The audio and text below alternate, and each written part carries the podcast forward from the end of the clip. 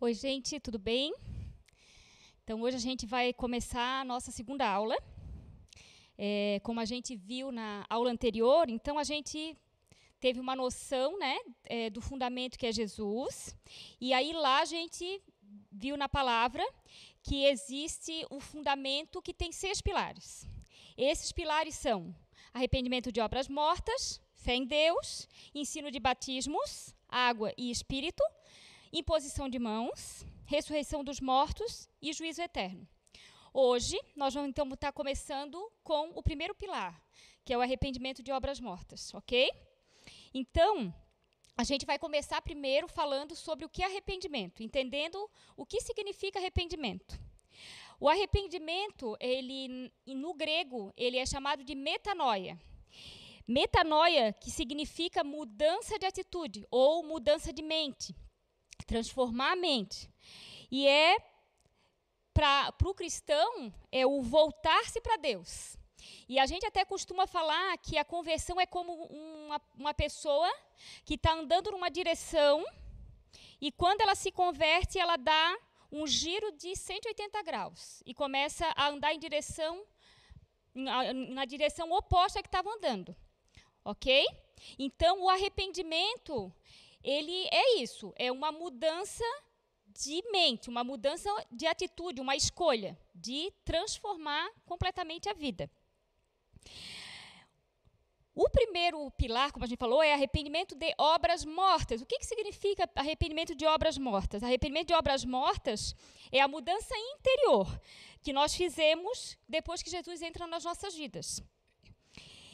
E quando a gente fala uma mudança interior, um arrependimento daquilo que é que estava dentro de nós, é de tudo mesmo, tudo, inclusive as coisas boas, inclusive aquilo que nós julgávamos bons. Muitas vezes a gente costuma até ouvir, né? Ah, Jesus é só para aqueles, para o ladrão, para o assassino. Não, Jesus veio para todos, porque todos nós temos uma natureza pecadora. Precisamos de Jesus. Todo, todo ser humano precisa de Jesus. E o arrependimento de obras mortas, ele vai estar tá lá no princípio da palavra, em Gênesis. E aí a gente vai ver hoje o texto de Gênesis 2, o versículo 9. Depois a gente vai pular para o versículo 16 e 17. Nós vamos ler agora, ok? Então vamos lá. 2, versículo 9. Do solo fez o Senhor Deus brotar toda sorte de árvores agradáveis à vista e boas para o, para o alimento e também a árvore da vida no meio do jardim, e a árvore do conhecimento do bem e do mal. Agora vamos pular lá para o 16. E o Senhor Deus lhe deu esta ordem: De toda a árvore do jardim comerás livremente, mas da árvore do conhecimento do bem e do mal não comerás, porque no dia em que dela comeres, certamente morrerás. E a queda do homem aconteceu justamente nesse momento, no momento em que o homem, Adão e Eva, comeram da fruta da árvore do conhecimento do bem e do mal. Era uma árvore que dali tinha o fruto do conhecimento do bem e do mal. Ok? E o que que, o que, que essa árvore ela simboliza? O que, que ela significa? O que, que é essa árvore do bem e do mal? Ela é uma árvore que, a partir do, daquele momento, a gente passa a ter, ela, o, homem passou a ter um conhecimento, o seu próprio conhecimento, o seu próprio entendimento das coisas, e o homem passou a ser senhor do bem e do mal. Ele começou a decidir aquilo que ele julgava bem ou mal.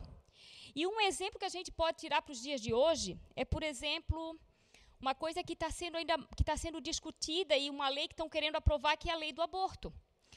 Ah, o aborto não é legal. Porém, eu, eu acho, né, no, no, meu achar, ah, mas se a pessoa ela for estuprada, como é que ela vai gerar uma vida de uma violência? Coitada, ela vai sofrer. Ah, então nesses casos eu sou a favor do aborto. É o meu bem e o meu mal. Porém, para Deus, matar é pecado, em, em qualquer situação. Ele não faz. Para Deus, independente da situação que uma vida foi gerada, é uma vida. Ela não pode ser hum, hum, é, destruída, ok? E foi isso, e é isso que acontece na árvore do bem e do mal. O homem passou a ter o, a, a sua própria justiça, o seu próprio entendimento do que é bem e o que é mal para ele. Então, o bem que eu faço não é o bem de Deus, é o bem que eu entendo ser o bem.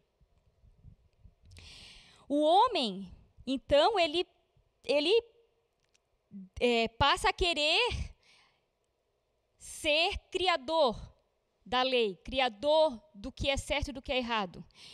E só quem tem o direito de colocar a lei é o Criador, não a criatura. Nós somos criaturas, nós não somos o Criador. E o homem ele passa a querer fazer o papel de Deus. A árvore do bem e do mal, ela representa a tentativa do homem de se aproximar ou agradar a, de, a Deus através do esforço humano.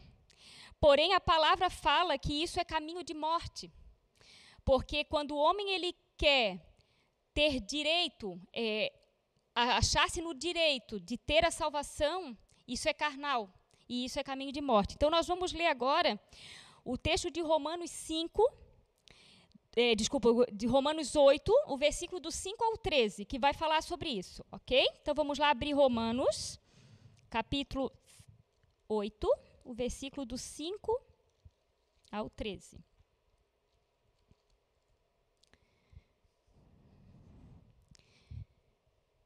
Então vamos lá.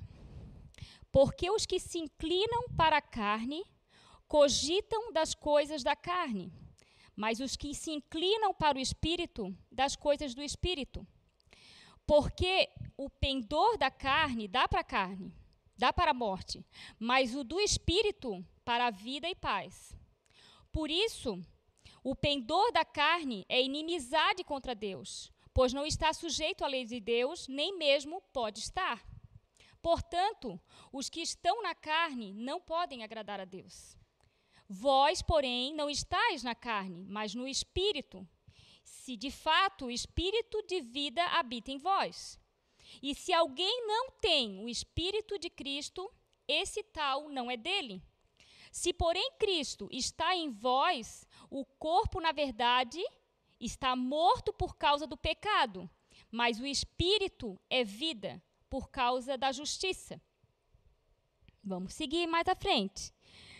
Se habita em vós o espírito daqueles que daquele que ressuscitou a Jesus Cristo dentre os mortos, esse mesmo que ressuscitou a Cristo, Jesus dentre os mortos, vivificará também o vosso corpo mortal por meio do seu espírito que em vós habita. Assim, pois, irmãos, somos devedores não à carne, como se constrangidos a viver segundo a carne. Porque se vivermos segundo a carne, caminhais para a morte. Mas se pelo Espírito mortificardes, mortificardes os feitos do corpo, certamente vivereis. Então, o que, que esse texto está falando? Que o homem sem Jesus, ele é, ele é guiado pela sua própria vontade, pela sua carne. Tudo que ele faz, ele faz pelo que a sua mente julga ser certo ou errado. Tudo que ele faz é a sua vontade. Porém, quando o homem, ele o Espírito de Deus passa a habitar no homem, esse homem já não, habita, não vive mais pela carne. Ele vive pelo Espírito de Deus. Ele vai seguir, ele vai viver obedecendo a Deus. Então ele já não vai mais agir pela carne, mas pelo Espírito. Quando nós não tínhamos Jesus, antes da nossa conversão, todos os nossos passos, tudo que nós fizemos, foi movidos pela nossa carne, pela nossa vontade. Provenientes do quê? Da árvore do bem e do mal, daquilo que eu julgava ser certo ou errado. Quando eu com, me converto, quando eu aceito Jesus como meu Senhor, eu preciso agora deixar tudo aquilo da carne que eu fiz, eu preciso é, me arrepender de tudo aquilo que eu fiz no meu passado e a partir dali, como a gente falou, de dar essa, essa volta de 180 graus e começar a caminhar para o lado oposto, eu vou desviar, eu vou estar tá desviando tudo que for o passado e passar a viver pelo Espírito de Deus, instruído por Ele. Ok? A palavra também diz que não é por força nem violência, mas pelo Espírito. Por que, que eu estou falando isso? Porque o conhecimento do bem tem aparência boa, tem aparência santa, com atitudes de piedade e de religiosidade. Porém, quando nós agimos assim no velho homem, a raiz é orgulho, é vaidade e a tentativa de alcançar o céu sem Jesus. Concluindo, é essência de morte. Consegue entender isso? Todo o bem que eu fazia no passado, eu fazia ou para as pessoas me olharem e verem, ah, ela é boa, ela é uma pessoa boa, ela é uma pessoa justa. E também fazendo para que, ah, assim Deus vai ver que eu sou boazinha e eu não vou para o inferno, eu vou para o céu. Então, tudo que eu fazia era motivado para receber algo. Eu, vi, eu, eu agia para mim, para um, um objetivo meu, um egocentrismo meu. Certo? Então, a, o, o, fruto do conhecimento do bem e do mal, e aí a gente está falando do bem, ele, me, ele gera isso. Eu não ajo eu não ajo por graça, eu ajo sempre esperando receber algo em troca. E por isso, o fruto do bem e do mal, tanto o bem quanto o mal, é ruim. Ele não é bom. E por isso eu preciso me arrepender de, das obras mortas, que é tudo o que eu fiz no passado, tudo.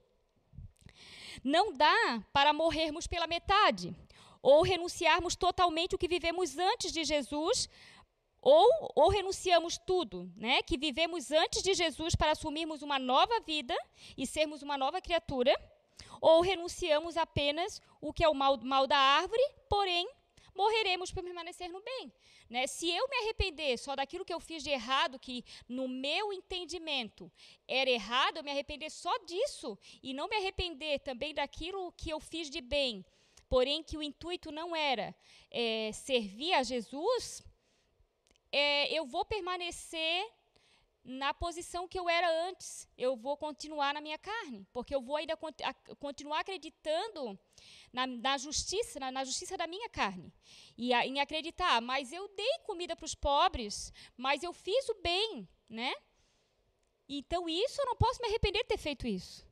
Você, é, o, o, arrependimento da obra morta é o arrependimento do, daquilo que me fez fazer isso. O que, é, qual a, o que me levou a fazer isso? Entendem? Então, por isso o arrependimento tem que ser completo. Ou então, não há morte completa para que a gente renasça em Cristo. Então, é, o pecado não é apenas poucas coisas erradas que temos feitos. É a natureza do que somos, independente se a aparência é boa ou má. Certo? Se eu, se eu perceber muitas pessoas, e eu posso até assim falar da minha, do meu testemunho de vida, é, quando eu aceitei Jesus, a minha vida para a sociedade era uma vida boa, uma, uma vida normal. Não tinha nada é, a visão do mundo que eu tivesse pecado.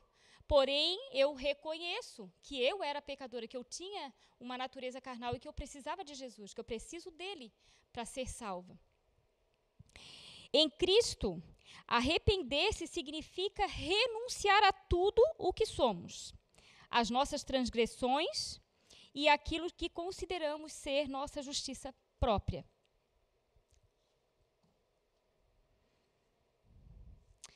E quando a gente.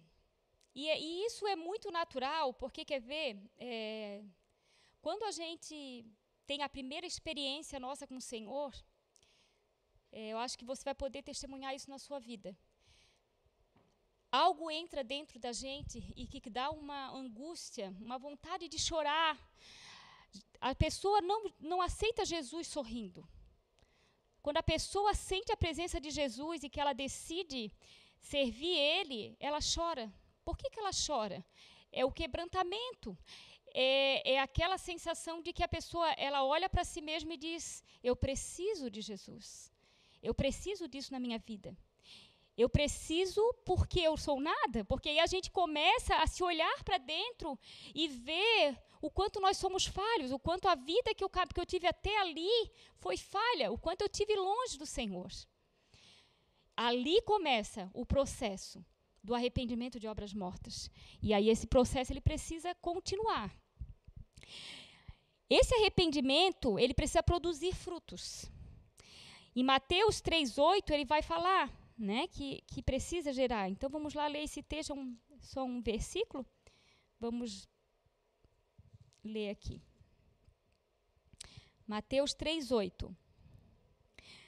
Produzi, pois, frutos dignos de arrependimento. Isso é o Senhor Jesus falando, né?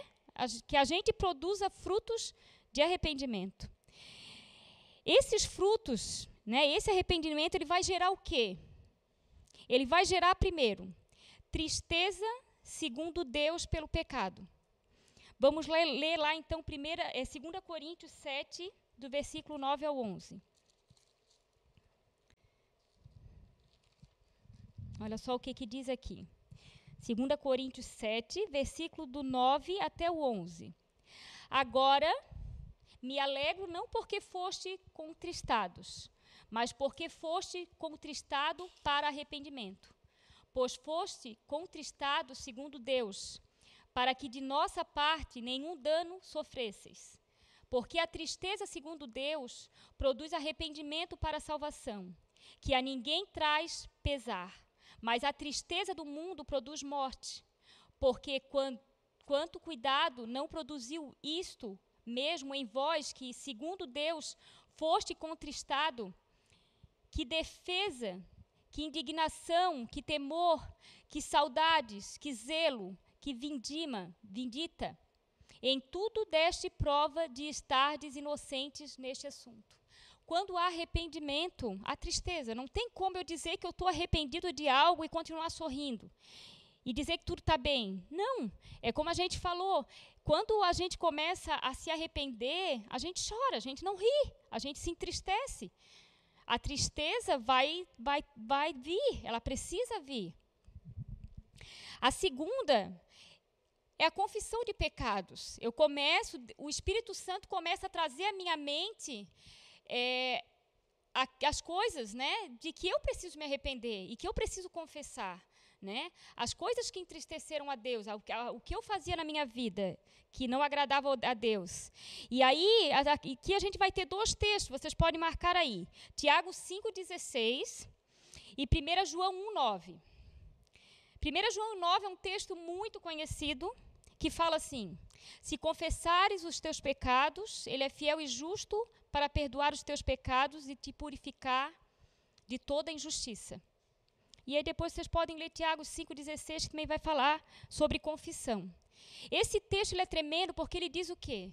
Se confessares os teus pecados, Deus, ele é fiel e justo para te perdoar os pecados e te purificar de toda injustiça. Quer dizer, quando você confessa, Deus te perdoa, porque Ele está olhando um coração arrependido e Ele te limpa desse pecado. Você passa a ser limpo. Depois, o terceiro, abandono do pecado. Você não pode confessar e voltar a fazer aquilo que você confessou. Você não pode ter uma vida de pecado.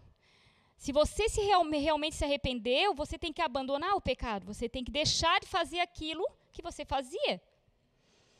E o texto que a gente vai usar como base é Provérbios 28, 13. Vamos lá ver o que, que diz Provérbios 28, 13. Provérbios 28, 13 fala o seguinte: O que encobre as suas transgressões jamais prosperará, mas o que as confessa e deixa alcançará misericórdia.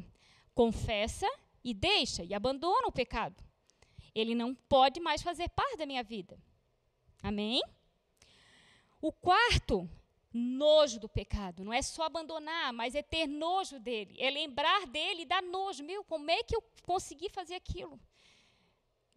Sabe, é, da náusea mesmo, de pensar naquilo que eu fiz de errado. E o texto base para isso, para esse quarto ponto, está em Ezequiel, no, versículo, no capítulo 36, os versículos do, do 31 ao 33. Então, vamos ler aqui. Então, vos lembrarei dos votos dos vossos maus caminhos e dos vossos feitos que não foram bons. Tereis nojo de vós mesmos por causa das vossas iniquidades e das vossas abominações. Não é por amor de vós. Fique bem entendido que eu faço isto, diz o Senhor Deus. Envergonhai-vos e confundi-vos por causa dos vossos caminhos, ó casa de Israel. Assim diz o Senhor Deus: No dia em que eu vos purificar de todas as vossas iniquidades, então farei que sejam habitadas as cidades e sejam edificados os lugares desertos. Então, nojo, né? É, é lembrar do pecado e não conseguir nem se imaginar mais fazendo aquilo. E o quinto ponto é a restituição, se necessário. O texto base que a gente usa para esse quinto ponto é Lucas 19, 8, que fala de um homem muito conhecido, que é chamado Zaqueu. Então vamos lá, 19, 8. Entre mentes, Zaqueu se levantou e disse ao Senhor Jesus: Resolvo dar aos pobres a metade dos meus bens. E se em alguma coisa tenho defraudado alguém, restituo quatro vezes mais. Existem pecados que nós é, é, fizemos que não, não, não trouxe dano a ninguém, que não trouxe nenhum tipo de dano. Então, basta eu me arrepender, pedir perdão para Deus e Ele vai me perdoar.